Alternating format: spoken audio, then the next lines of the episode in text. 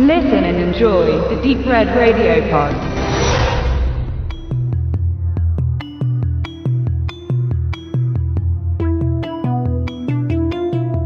...1966 war der italienische Regisseur Mario Bava sehr produktiv. Er war immer schwer beschäftigt und erarbeitete nicht selten drei Filme im Jahr.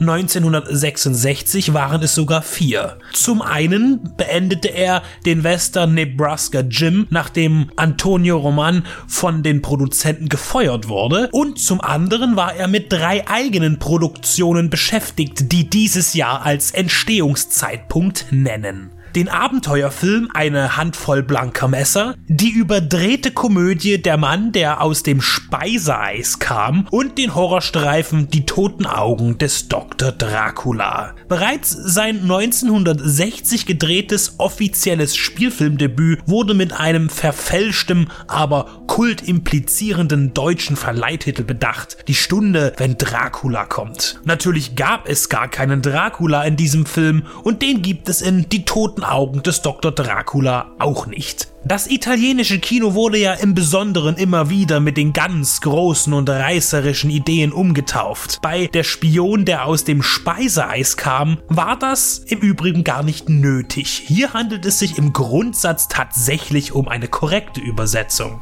Die Dracula-Rechtfertigung bringt in beiden genannten Filmen die deutsche Synchronisation mit sich. Man wollte also nicht nur stumpf den inflationären Vampirfürsten als verkaufsträchtige Marke haben, sondern gab sich wenigstens noch die Mühe, ihn schnell zwischen zwei Sätzen ohne weiteren Zusammenhang zu erwähnen.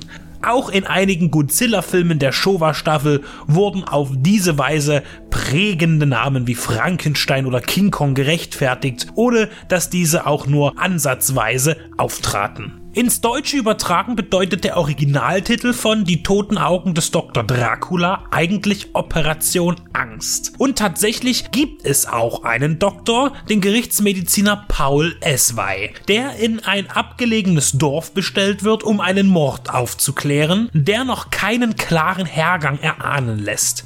Begrüßt wird er dazu von dem ebenfalls von außerhalb bestellten Inspektor Kroger. Wir stehen vor einem Rätsel, das wir lösen müssen, sagt dieser zur Begrüßung. Die introvertierte Gemeinde ist wenig daran interessiert, dass ein fremder Städter die Leiche der von einem Gebäude gefallenen jungen Frau, die an einem Gartenzaun aufgespießt wurde, untersuchen möchte. Ins Grab soll sie, so schnell als möglich. Und als die beiden Ermittler dies nicht zulassen, steht die ländliche Bevölkerung gegen sie. Der vermutete Aberglaube wandelt sich aber rasch für die sich gebildet fühlenden Realisten in einen tatsächlichen Fluch. Der Geist eines kleinen Mädchens taucht immer wieder auf. Er kündigt sich mit einem prellenden Spielball und einer gepfiffenen Melodie an und bringt die Menschen dazu, sich selbst zu richten. Dr. Eswei und seine weibliche Schutzbefohlene Monika sehen sich dieser mysteriösen Gefahr ausgesetzt und versuchen sich nicht nur vor der wütenden irdischen Meute zu schützen, die ihnen anlastet, die Auswirkungen des Fluches verschlimmert zu haben, sondern auch vor dem Geist selbst. War die Stunde, wenn Dracula kommt, noch optisch den Universal-Horrorfilmen der 30er und 40er Jahre verfallen, so ist der Look von Bavas nächstem klassischen Horrorfilm nach Der Dämon und die Jungfrau von 1963 eher an die Hammerfilme angelehnt oder den Edgar Allan Poe-Verfilmungen von Roger Corman. Dunkel, schmächtig beleuchtete Gassen und dicke Nebelschwaden dominieren die Kulissen. In ihr agieren die britisch wirkenden italienischen Schauspieler.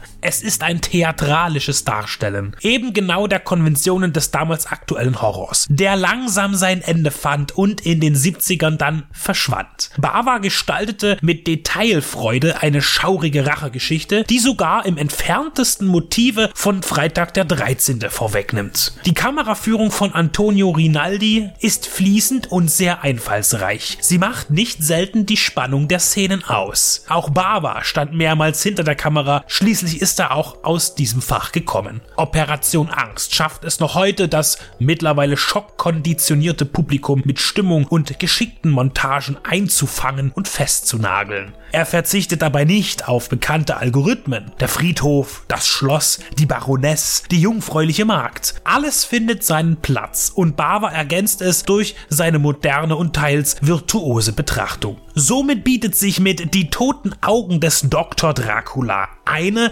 was dem Verleihtitel betrifft, herrliche Mogelpackung. Denn tote Augen kommen auch nicht zum Vorschein. Hinter der Schummelei verbirgt sich ein eindrucksreicher, formelhafter, aber intensiver Gruselfilm mit Schauwerten, die das B-Kino der 60er Jahre übersteigen.